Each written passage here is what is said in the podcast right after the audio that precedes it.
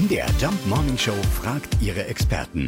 Fakt oder Fake? Dr. Ursula Marschall ist leitende Medizinerin der Barmer Krankenkasse. Ja, bekommen wir von ungebackenen Keksen oder Kuchenteig wirklich Bauchweh? Ja, wir sagen in der Medizin immer, die Dosis macht das Gift. Wenn ich ein, zwei Teelöffel Teig nasche, ist das in der Regel kein Problem. Wenn ich die ganze Schüssel rohen Kuchenteig esse, dann kann es schon ordentlich Bauchschmerzen geben.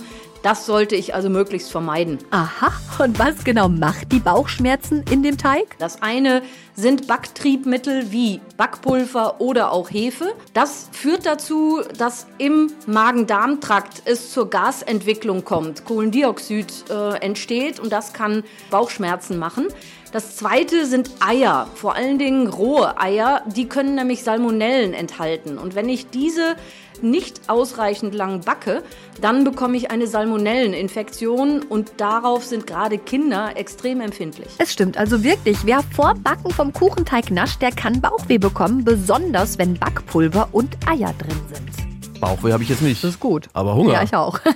Fakt oder Fake? Jeden Morgen um 5.20 Uhr und 7.20 Uhr in der MDR Jump Morning Show mit Sarah von Neuburg und Lars Christian Kade.